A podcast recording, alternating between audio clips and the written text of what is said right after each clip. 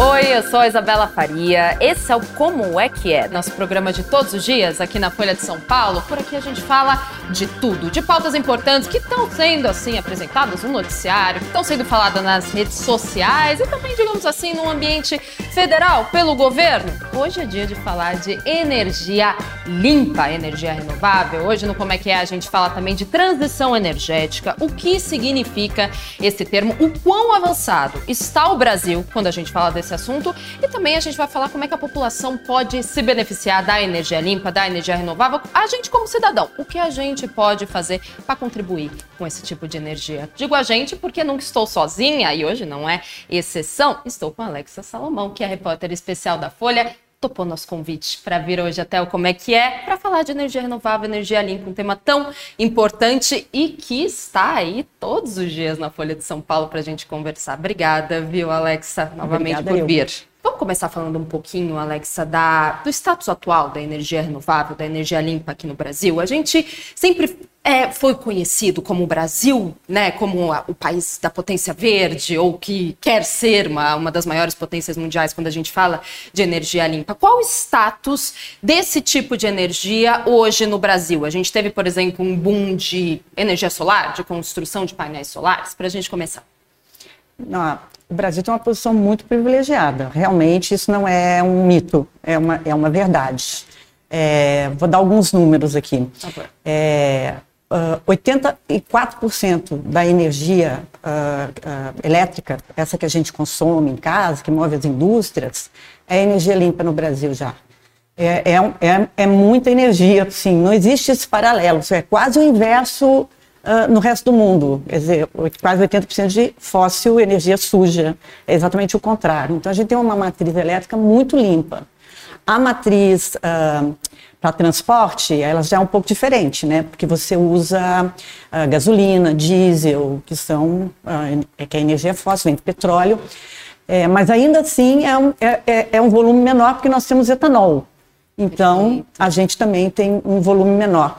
É, 35% é gasolina, diesel, uns 10% é gás, que muita gente botou gás porque é mais barato nos carros, mas você tem 15% de etanol. Então, também é, é, é, é um bom, é um bom uh, volume comparado ao resto do planeta. A gente já pode ser considerado uma potência de energia limpa, mas tem uma transição aí para ser feita, né? Muito grande. Você mencionou aí a questão da energia solar, Isso. o país teve um boom de produção de energia solar, solar mas ela está ela, ela tá concentrada num, num segmento muito específico, é, mais recentemente, que o pessoal chama de GD, geração distribuída.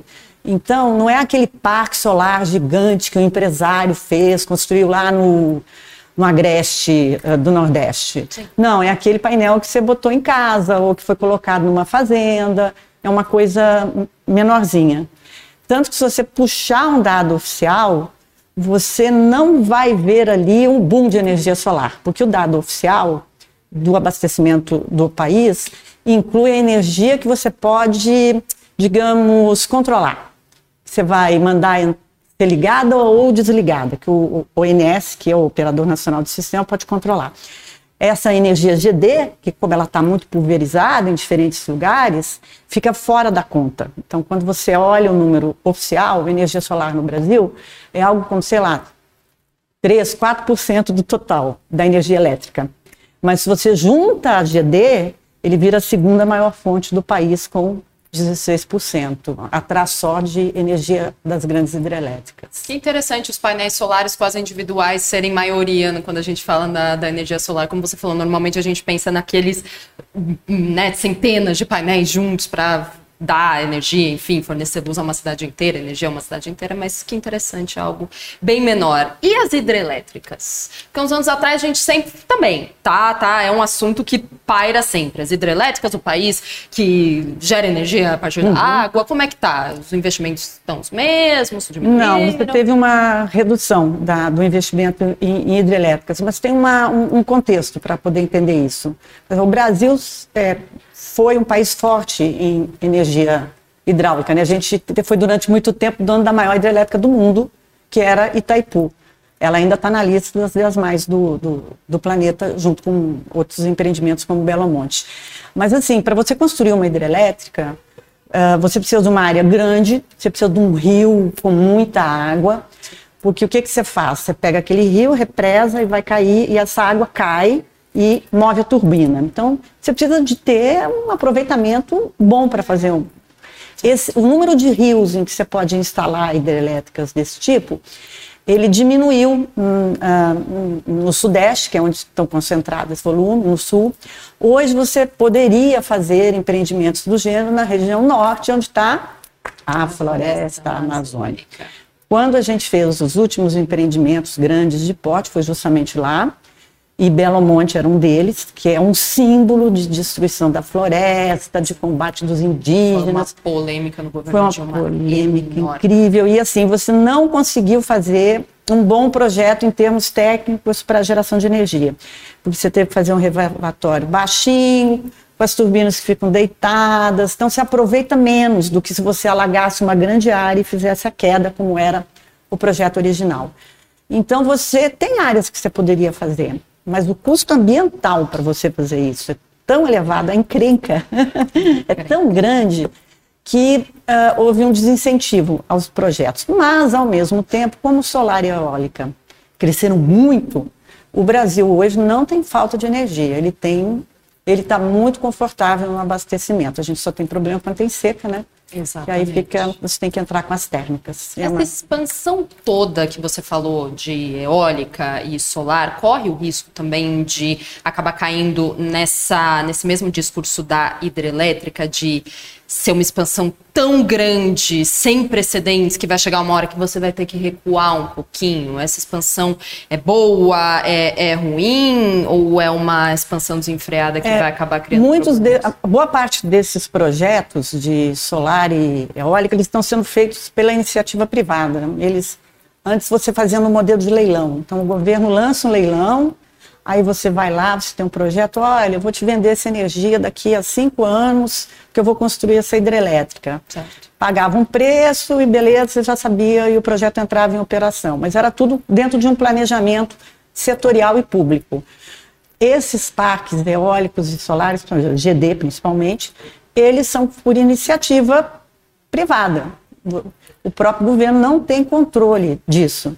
Então existe assim um certo hoje descasamento entre quando entra em operação um projeto eólico e solar e quando vai entrar o sistema de transmissão. Porque as pessoas esquecem, mas você precisa ligar o projeto na rede, né? Exatamente. E essa ligação tem um custo. Entendi. Alguém tem que fazer essa ligação e você precisa pagar por isso. É, em GD, inclusive, você criou um subsídio, que é o desconto para o fio, Okay, Você não, pagam o fio. Uhum. Durante muito tempo não pagaram o fio, era um incentivo. Aí o, esses projetos se tornaram rentáveis e os uh, investidores e os caras que fazem os projetos continuam não querendo pagar o fio. Já deu uma, muita discussão. Você já criou uma lei que é para para eles começarem a pagar o fio, mas mesmo assim eles vão lá no Congresso e tentam manter o privilégio de não pagar o fio. Entendi. E esse fio passa para todo mundo, não existe almoço grátis, né? Se você comeu de graça, alguém pagou. Exatamente. Alguém pagou, né? Então, uh, o boom de geração eólica é acompanhado de um aumento da conta de luz para quem não tem o solar e eólica, para quem não tem o projeto de GD. Entendi. Porque alguém tá, tem que pagar por isso. Exato. Então você tem uma sobrecarga na conta de luz da pessoa normal, que não tem GD, ah, enquanto quem está usando o GD não está pagando o fio. Muito importante falar é, sobre isso. Da, então, da assim, Sim. você tem a questão dos subsídios, a questão de interligar e a questão que eu mencionei antes, que é o fato do governo não ter uma gestão. É. Né? Tá batendo muito Tá batendo cabeça, né, ainda nessa questão, é, né? É, a gente pode falar disso daqui a pouquinho. Temos aqui já algumas é, perguntas. Temos aqui no YouTube. Boa noite. O Brasil ainda importa placas de energia solar da China ou já existe alguma produção nacional? Transição energética com geração de emprego seria ainda melhor. Seria ainda melhor, mas hum, não. A, não a maioria fabricação? vem de fora, não. Nossa. E eu queria acrescentar para quem está assistindo que é, tem um certo dilema na, na solar. Aquela placa tem petróleo. Ixi. Aquele painel solar depende ainda de petróleo. Então, assim, a transição energética, ela é um conceito muito amplo e as pessoas ainda não entendem que o conceito é amplo. Ele inclui descarbonização. Então, essa placa, em algum momento, teria que ser feita com outros insumos que não fossem fósseis, né? Para você ter um, uma composição melhor do processo de transição. E mesmo com o petróleo ainda é considerado um tipo de energia limpa? É, é melhor, mas você ainda depende do petróleo para fazer a placa. Perfeito, muito interessante. A gente tem aqui mais perguntas, mas antes, já estão entrando em outros assuntos. Eu vou continuar com as minhas, depois a gente fala as perguntas de vocês que nos assistem. Vamos dizer aqui, é, Alexa, eu tô com algumas perguntas ainda sobre eólica e solar. É ótimo, né? Aí você me disse, é ótimo ter uma variedade de energias renováveis no Brasil, mas não chega um ponto em que eólica e solar podem competir? Nesse sentido? Hoje os segmentos ainda eles brigam entre eles. Brigam. Todos, todos ah, os segmentos discutem entre eles, Sim. entendeu? Tem muito lobby em Brasília para você fazer é, ampliar um projeto em detrimento de outro. Você tem até uma discussão muito forte hoje aqui no Brasil sobre se gás do pré-sal é ou não é energia de transição no Brasil. Uhum. Isso, isso é um debate assim gigante que envolve muitos interesses e opiniões muito, muito diversas. Porque na Europa, onde você usa carvão ainda, o gás como emite menos que o carvão, ele realmente é uma energia de transição. Mas aqui no nosso, no nosso ambiente, em que você tem muito solar, muito eólico, não emite nada, muita hidrelétrica, etanol, você tem um grupo que diz, não, peraí, energia fóssil nenhuma é energia de transição. Ainda mais se ela for usada para geração de energia elétrica, onde está sobrando da outra. É, então, existe hoje discussões, assim, ferrenhas, ah, agora o pessoal que produz é, biodiesel à base de soja Sim. também fez muita pressão para aumentar a mistura uh, para uso do biodiesel. Tem é... essa discussão também se biodiesel de soja é transição ou não? Ou já é considerado uma transição? Não, ele, ele, ele é considerado. É, Nós fazemos com, com, com um, um, componente que sobra ah, da soja. Então mais Porque assim, existe também no mundo o, o conceito de que você não pode gerar energia limpa competindo com alimento. Então, se você vai tirar o milho que é usado para a ração da galinha, que está na cadeia de alimentação, aí não pode. Muito, muitos fundos, inclusive, não podem investir se há uma concorrência com alimentos.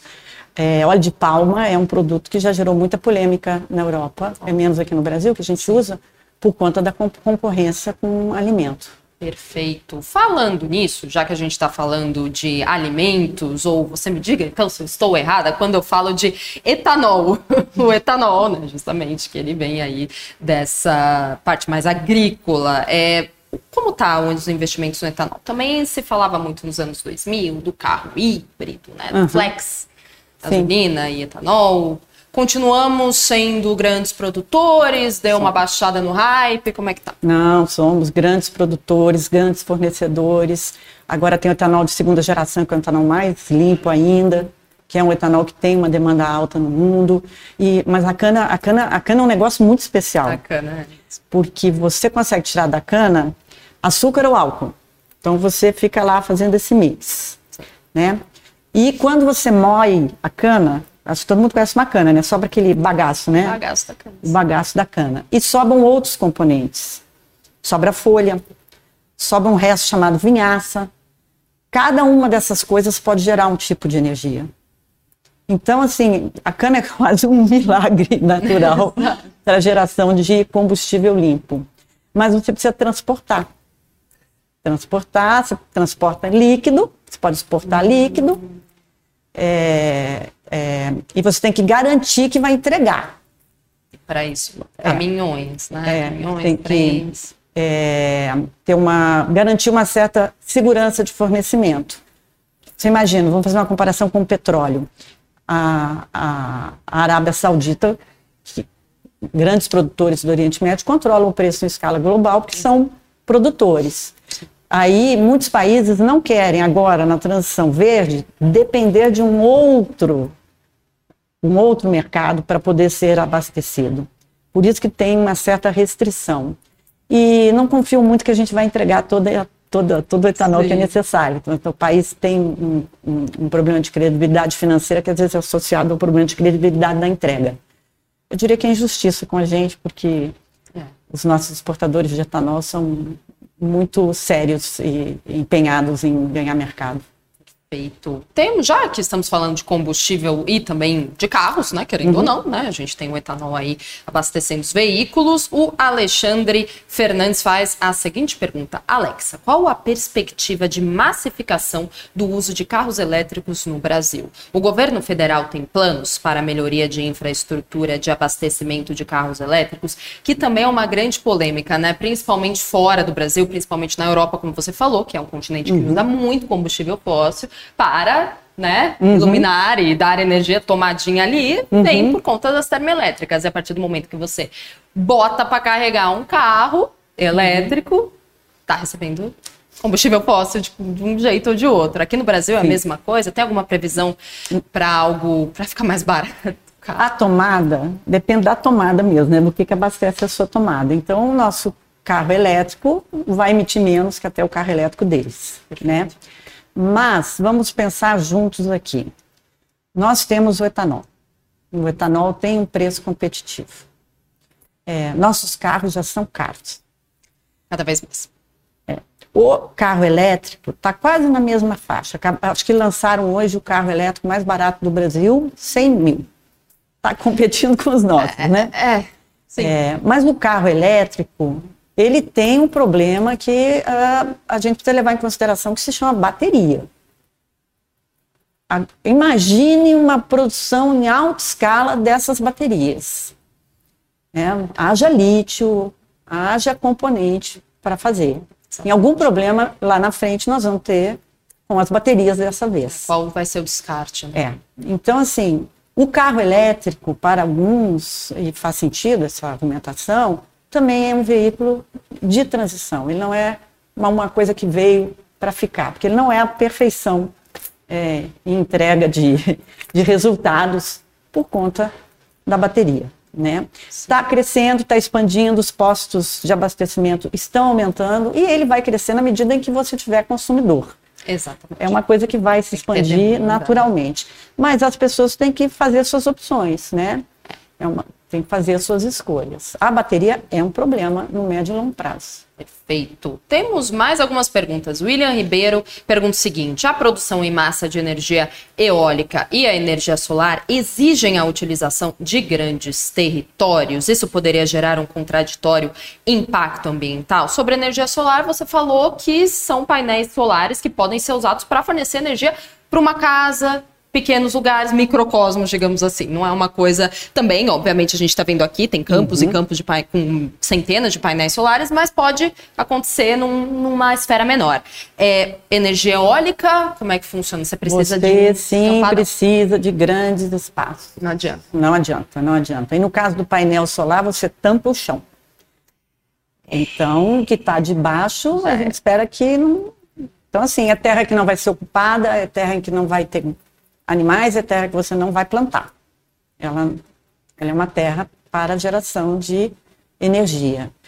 É, é preciso explicar uma coisa importante aqui da GD. É pulverizada nos telhados, sim, sim, mas um grande volume de GD são fazendas. Ainda são fazendas, né? São fazendas. São menores que os grandes parques geradores, mas são fazendas que ocupam espaço. E elas, muitas vezes, são criadas por no modelo de, de venda e não de autoprodução. Entendi. Então, você faz um parque e vende, e isso aconteceu muito, para uma rede de supermercado, para uma rede de varejo, para um banco, é, e estamos pagando subsídio para eles, em favor deles. Como tá? você falou, não existe é, é, No caso das eólicas, você tem na construção, inclusive, uma disputa por água. A base de um, de uma, de um gerador eólico gasta muito cimento. Em alguns lugares do Nordeste, que é onde você mais coloca, é, você teve uma competição entre abastecimento de algumas cidades durante a seca e a água para fazer a base da turbina eólica. Aí já começa a surgir. É, o nosso colega Nicola Pamplona fez uma série muito boa em que discute essa questão social da ocupação de território dessas energias. Porque, assim, uma coisa que, uh, que se discute muito é que a transição energética ela também precisa ser socialmente justa. Você não pode criar novos tipos de desigualdades a partir dessas novas energias, seja por ocupação de território, seja por compra ou venda da terra, seja por qualquer, ou, qualquer argumento que se olhe, ponto de vista. E é por causa de todas essas nuances que a gente está falando aqui, Alexa, que ainda tem um grande bate-cabeça no governo em relação à transição energética. O que acontece nos bastidores quando a gente fala de energia limpa? Hoje, se você olhar, tem, tem energia renovável em todos os ministérios. Todo ministério tem uma área de okay. energia renovável, mas uhum. cada um pensa de um, um aspecto e de um jeito. Então, assim, é, é uma prioridade na Petrobras, que é uma estatal. É, implantar uh, eólica offshore. Offshore é o nome inglês para alto mar. Então ele quer botar as eólicas no mar. Aí se você discutir com algumas pessoas que têm offshore em terra, eles vão dizer que não precisa, porque já tem sobra de energia em terra. Aí você vai construir lá em alto mar, quem vai pagar o fio? De novo o fio, né? Nossa. Quem vai fazer? Mas uh, a, a, a offshore é importante para a transição energética de petroleiras. Elas têm é, é, dominam a tecnologia de produção em alto mar, da plataforma. Você pode botar a eólica numa plataforma. Isso, é, isso ajudaria elas no processo de descarbonização. Mas nós queremos pagar esse custo agora, precisamos dele, a sociedade precisa pensar, pensar sobre isso. No Ministério da Fazenda, você pensa muito em, em alternativas é, financeiras. Eles até lançaram títulos verdes, que é, é para ajudar uh, na questão ambiental de forma geral, mas também na transição energética. No Ministério do Meio Ambiente, o que se conta é que, como ele tem uma certa influência de ONGs, há uma restrição sobre o que é, que é ambientalmente correto ou não. Existe em discussão. É, o, o, o, Ministério de Minas e Energia lançou, no meio de tudo isso, um, um programa chamado Gás para Empregar, que é o gás fóssil. Hum. É, que é, você falou que tem uma discussão se é ou não. Né? E houve, inclusive, uma briga entre Minas Energia e Ambiente por causa da exploração de petróleo na margem equatorial.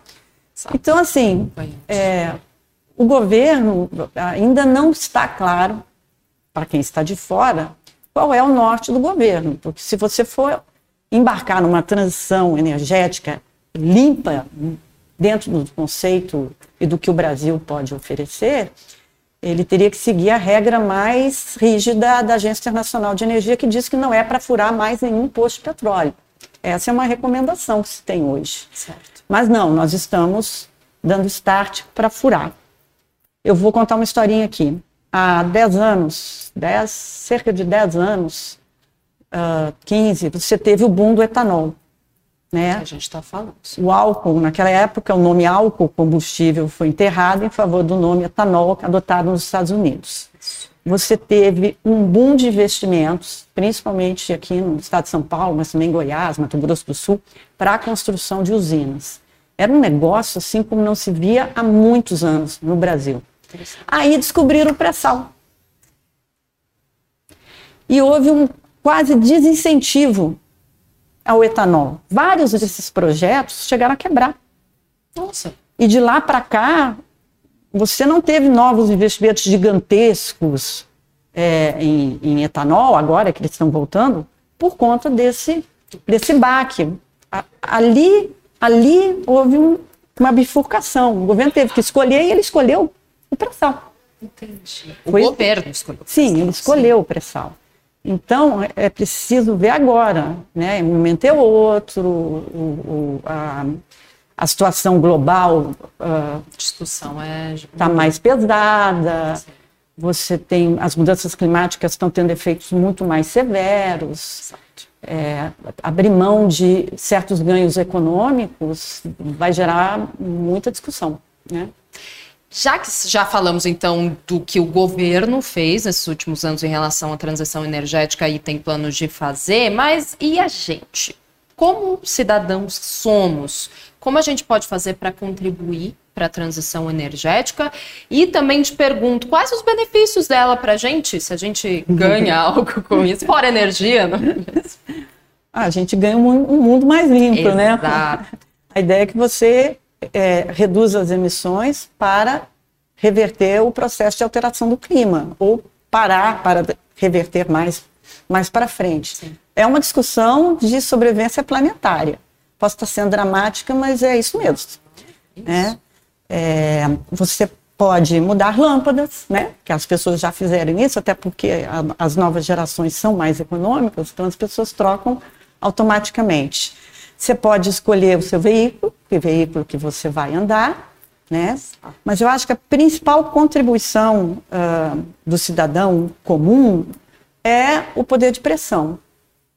Porque se as pessoas se engajam, se unem, e elas mudam o comportamento, escolhem em que votar, é, é, é, a, é a, grande contribuição. Não, porque é, você pode defender o ônibus elétrico no lugar do ônibus é, a diesel, ou até o biometano.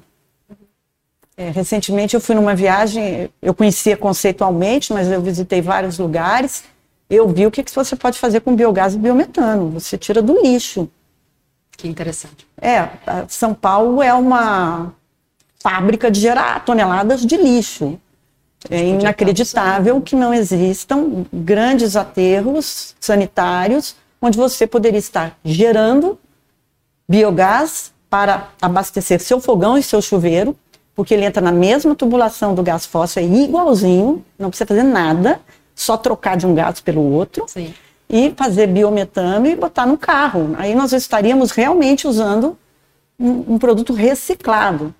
Que nem assim, tem no Viagem eh, de Volta para o Futuro. Exatamente. Que no fim do primeiro filme, o Doctor, ele coloca o lixo no... É, é muito engraçado que a gente, enfim, vendo esse Sim. filme eh, décadas atrás, a gente, nossa o futuro, não é mesmo? Será que o futuro vai ser assim? Você disse, é. tem essa possibilidade. Ele, ele, ele está aí, ele já está acontecendo. Você tem várias empresas que já estão usando. Você pode fazer a partir de titica de galinha, de porco. Exato. Já tem Exato. gente no agronegócio criando usinas para usar.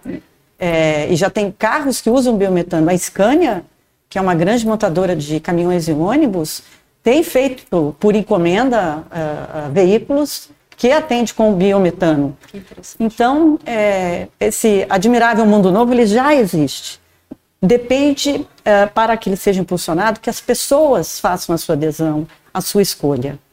É, é preferível ir a pé do que de algum veículo. E se você for de um veículo, vá num que emita menos. É preferível que você desligue a luz. Se você ligar, Garanta que ela venha de uma fonte que seja renovável. Faça pressão. Escolha o, o político que vai defender essa causa. Não vote naquele que te traiu.